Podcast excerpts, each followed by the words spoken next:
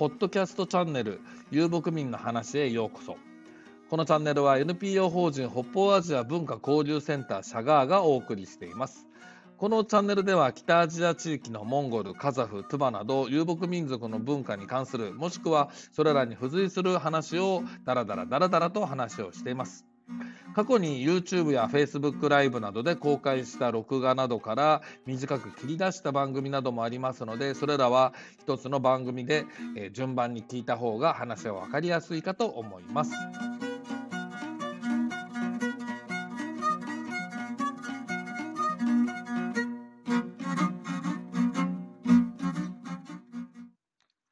さて、2023年3月10日に岡山県倉敷市にあります古民家カフェスエさんにて、岡山モンゴル文化交流センター代表の石村さんを聞き手に、えー、遊牧文化よろず話と題しまして、Facebook ライブをだいたい2時間ちょっとほど垂れ流しをしました。えー、そのライブをだいたい10回に分けましてお届けしようかと思います。今回は前回に引き続き遊牧文化よろず話パート2すごい人たくさんいるよねの巻をお届けします。先人は偉かったよね。ああ、そうですね。それはやっぱり本当先人は僕はね、素晴らしかったなってつくづく思いますね。記録で後世に残すという意思ですよね。でそれも、その残したものが、の汎用性の高さと、その、なんつうのかな、スケールのでかさと、えー、ちょっと懐の広さと、はい、さらに言うと謙虚さだよね。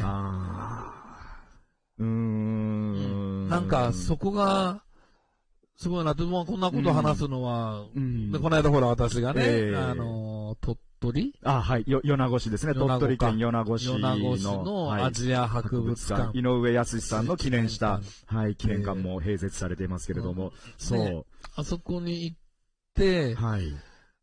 あの、江上奈美夫先生が、で、あのー、あそこ、あそこの博物館自体にも随分いろいろ発起人的な形で関わってらっしゃるみたいなんだけど、その辺のね、ただね、経緯が全然わかんない博物館。調べてもなかなかあれですね。全然出てこなくて、え、何これどうなってんのって、どうしてこの博物館ができたのかとか、この博物館はそもそも何なのかとか、この博物館の建物はどういう建物なのかとか。謎なんですよね。そう、すごく謎なのね。謎なんだけども、置いてあるものは、すごいものが置いてあって、まあ、井上康さんのどうのっていうのはね、どっから持ってくらそれで済むんだけれども、えー、世界でそこしかないだろうっていうような、その、はい、ペルシャの布だよね、錦、え。ー、ペルシャカスリだったっけ？ペルシャなんて書いてあるペルシャ錦店って書いてあったか？はい。錦展覧会？展示、展示か。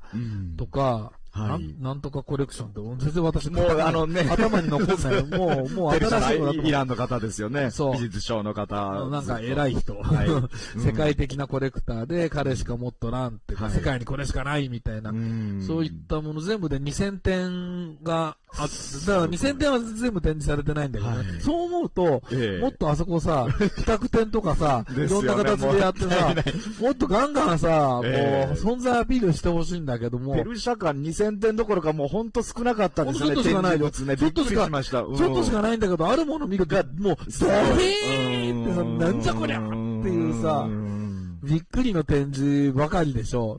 で、まあ、そこの横には、春日幸雄さんね。はい。あの、モンゴルの、はい。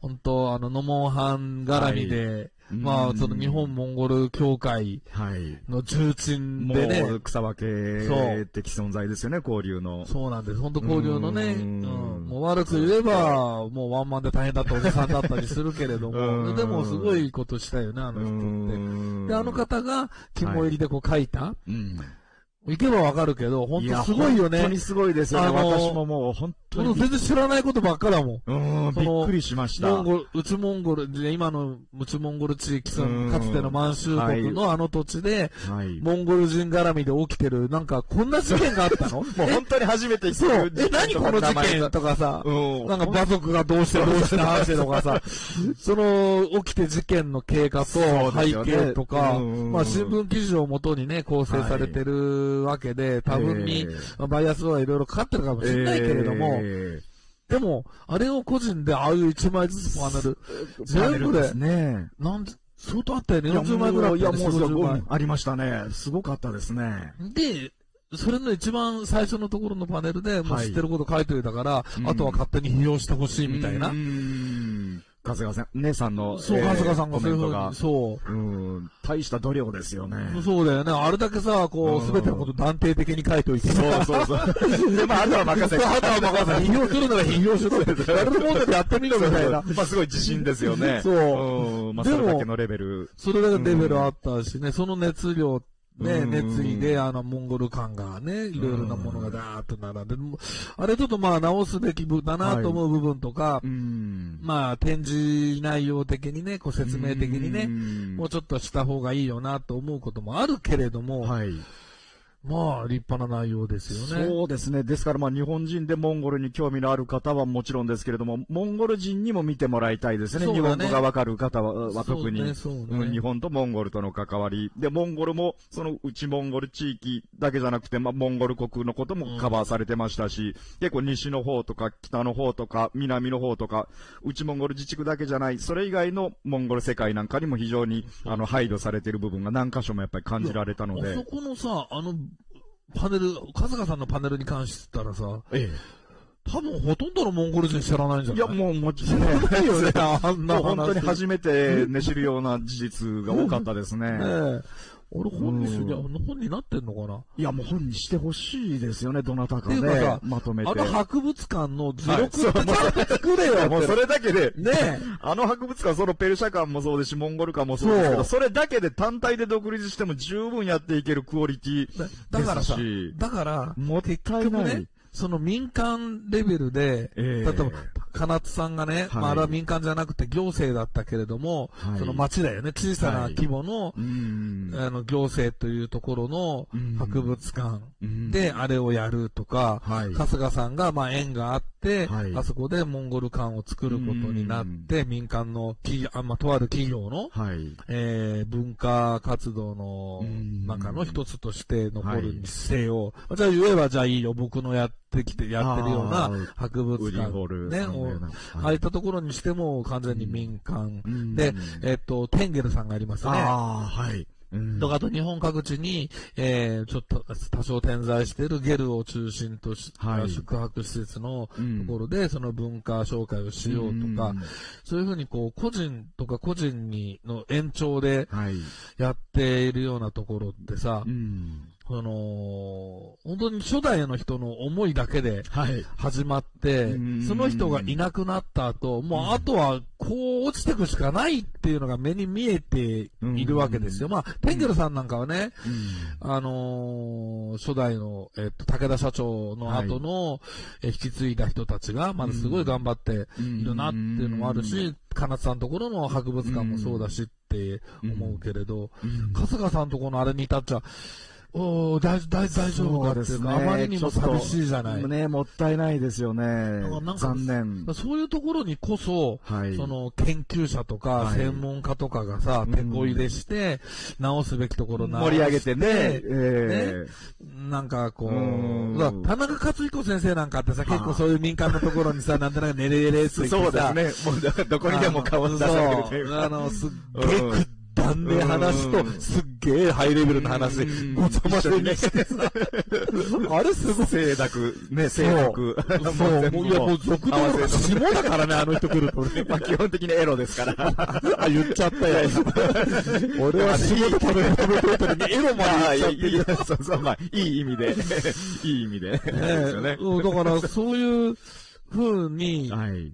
今回のそこのね、あのーアジア博物館も江上先生が、ご本、先生ご自身が手紙を書いて、そのコレクターの方に、ここに収めてもらえれば、そのあなたのコレクションは後世に残り、なおかつ利用してもらうことができるとうんいうふうにすごい説得する、した手紙が残ってんだよね。これ、あれね、月はあれもう、ええ読んで、写真撮っちゃダメだったら読んどきゃよかったなと、読んで録音すればよかったなと思ったりなるほど。そこまでのあれだったですか。本当にね、んこれ、もう一回行こうかなあそう思ったもん。あうんの、今回滞在中わーっと回ってて、あ、ちくしょう行けよかったなんてね、思ったぐらいで。うんあの、もう、長々とね、長文ですよね、ずーっと、まあ、入ってすぐのところにね、もう長い。これぐらいはあったよ。うんと立って、これぐらいのパネルで。びっちりね、書き込まれてて。そういうことをさ、一流の学者、大先生がさ、はいやってくださったわけだよね、かつての人はね。うん何度も言うわ、かつての人はね、って言っちゃうわ。ううんん。そうですね、その江上先生の手紙の内容もちょっと、あの、し先ほどもまあ実は教えていただいたんですけれども、ちょっとまた教えていただいたら皆さんにも。ああ、あのえなんだっけ、その、日本はこ、えっと、憲法が、えはい。あ憲法9条で戦争になりにくいところだとうん。戦火でそのコレクションが失われるということがはい、往々にして多いんだよね。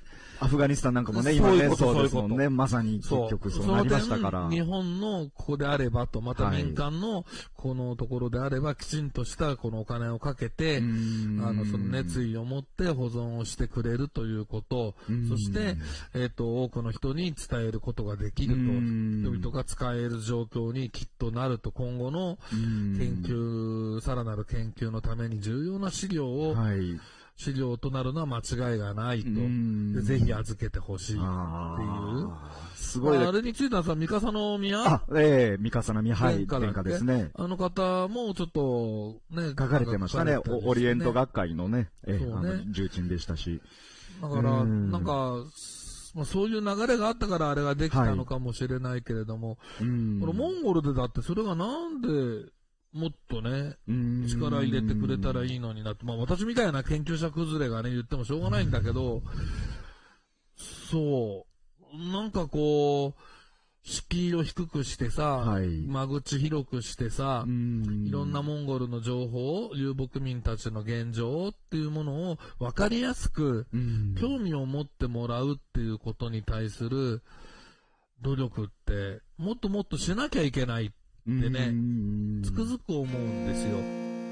はい、えーすいません。唐突で終わってしまうんですけども、えーパート2第2部、ここまでとなっております。えーもしお時間ありましたら、パート3続けてお聞きいただけると嬉しいです。えー本当に言いたい方で好き勝手なこと言っておりますが、まあ、気が向いたらぜひお願いします。このチャンネルは NPO 法人北方アジア文化交流センターシャガーがお送りしております。えー番組の、うん質問ですとかね、えー感想などお寄せいただけるとありがたいです。遠慮なく何でも聞いてやってください。ではではまたお会いしましょう。